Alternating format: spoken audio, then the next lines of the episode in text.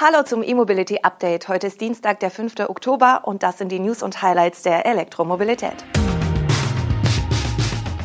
Audi bereitet Werk Neckarsulm auf E-Autos vor. Ionity führt Abo ein. Bluebus zeigt Elektro-Kleinbus mit Feststoffakku. Belgische Post beschafft 1200 Elektrotransporter und Volkswagen setzt auf Batman. Der traditionsreiche Audi-Standort in Neckarsulm macht sich mit mehreren Baumaßnahmen fit für die Elektromobilität. Von einer Weichenstellung ist die Rede. In Neckarsulm wird bereits der e-tron GT gefertigt. Die große E-Limousine entsteht aber nicht im Hauptwerk, wo unter anderem Verbrennerbaureihen wie der A4, A6 oder A8 gefertigt werden, sondern in den Bölliger Höfen. Also in jener Manufaktur, in der auch der Sportwagen R8 in überschaubaren Stückzahlen montiert wird. Konkreter als die Aussage, die Weichen für die Produktion künftiger Elektromodelle zu stellen, wird Audi aktuell auch noch nicht. Ein reines Elektrowerk soll Neckarsulm jedenfalls nicht werden. Zumindest noch nicht. Im Zuge des Werksumbaus werden nun aber zwei alte Gebäude abgerissen und eine neue Montage errichtet. Diese soll auf die Mischfertigung ausgelegt sein, also sowohl für die künftigen Elektromodelle als auch Verbrenner geplant werden.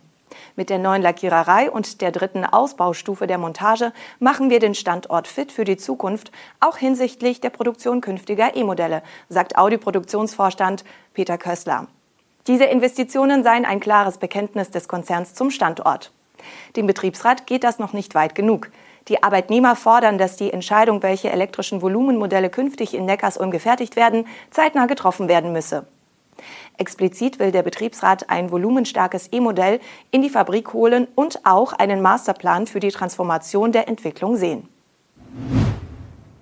Ionity legt ein Abo-Modell für seine HPC-Ladestationen auf. Dadurch sollen Elektroautofahrer die Möglichkeit erhalten, Ionity-Standorte ohne Ladekarten anderer Mobility Service Provider oder Ladedienste zu nutzen. Dadurch müssen Fahrer ohne Vertrag mit Ionity-Partnern nicht mehr zwangsläufig den hohen Ad-Hoc-Preis von 79 Cent pro Kilowattstunde zahlen. Wer künftig ein Jahresabo namens Ionity Passport abschließt, zahlt künftig nur noch 35 Cent je Kilowattstunde. Für dieses Abo fällt allerdings auch ein Grundpreis von 17,99 Euro pro Monat an. Das lohnt sich vermutlich nur für Autobahnvielfahrer. Per Pressemitteilung hat Ionity die neue Option übrigens noch nicht publik gemacht. Auf der Webseite des Anbieters wird das neue Angebot aber schon beworben. Konkret heißt es dort, dass das Abo der ideale Tarif für alle sei, die häufig lange Strecken zurücklegen, egal ob im In- oder Ausland. Der Ionity Passport gewähre zwölf Monate lang vollen Zugang zu allen Ladestationen im europäischen Ionity-Netz. Der Zugang und Bezahlvorgang erfolgen über eine Smartphone-App. Die Vertragslaufzeit beträgt zwölf Monate. Der Tarif variiert zwar in einzelnen europäischen Ländern, in sämtlichen Staaten mit dem Euro gelten aber die genannten einheitlichen Preise. Der zur Bolloré-Gruppe gehörende französische Elektrobushersteller Bluebus stellt ein neues Modell vor. Dabei handelt es sich um eine neue Version seines sechs Meter kurzen E-Busses. Dieser bietet Platz für bis zu 35 Passagiere, einen neuen Antrieb und 25 Prozent mehr Reichweite als der Vorgänger. Rund zehn Jahre nach der Premiere des ersten 6-Meter-Elektrobusses präsentiert der französische Hersteller mit Sitz in der Bretagne eine umfänglich überarbeitete Version. An Bord hat das Fahrzeug weiterhin einen Feststoffakku der Bolloré-Konzernschwester Blue Solutions.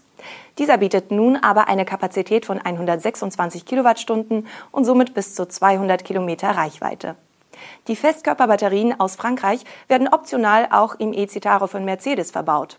Der neue Bluebus soll mit seinen kompakten Maßen vor allem den Betrieb von kurzen Strecken mit geringer Fahrgastdichte profitabel gestalten. Die Antriebsleistung gibt der Hersteller mit 140 kW an, die Höchstgeschwindigkeit mit 70 km/h. Schnellladefähig ist der kurze Bus nicht. Die AC-Aufladung wird von dem verbauten Onboard-Lader mit 22 kW unterstützt und soll nach Angaben von Bluebus an einer entsprechenden Station sechseinhalb Stunden dauern. Das nationale belgische Postunternehmen beschafft 1200 Elektrotransporter. Diese sollen bis Ende 2022 ausgeliefert werden. Einem Medienbericht zufolge wurden die ersten 400 E-Transporter bereits bestellt. Die Ausschreibung für die übrigen 800 folgt Ende dieses Monats.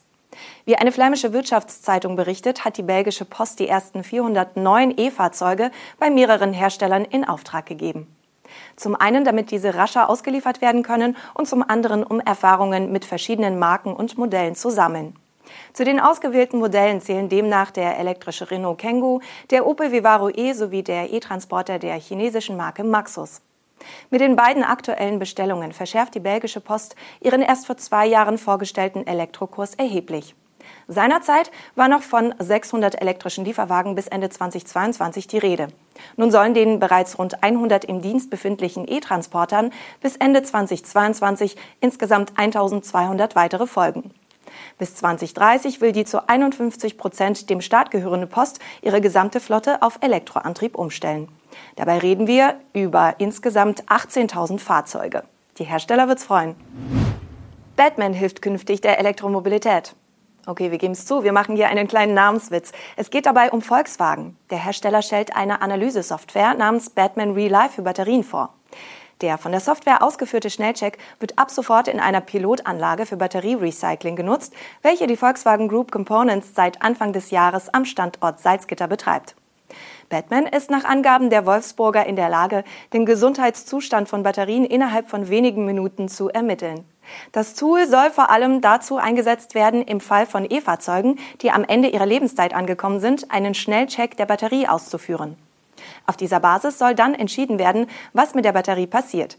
Je nach Leistungsfähigkeit, die das Prüfsystem feststellt, kann die HV-Batterie zukünftig ganz oder in Teilen wieder in einem Fahrzeug eingesetzt werden, ein zweites Leben als mobiler oder stationärer Energiespeicher bekommen oder das Material kann durch einen Recyclingprozess zurück in die Zellproduktion geführt werden, führt Volkswagen dazu aus. Dem namensgebenden Kinohelden würde das sicher gut gefallen.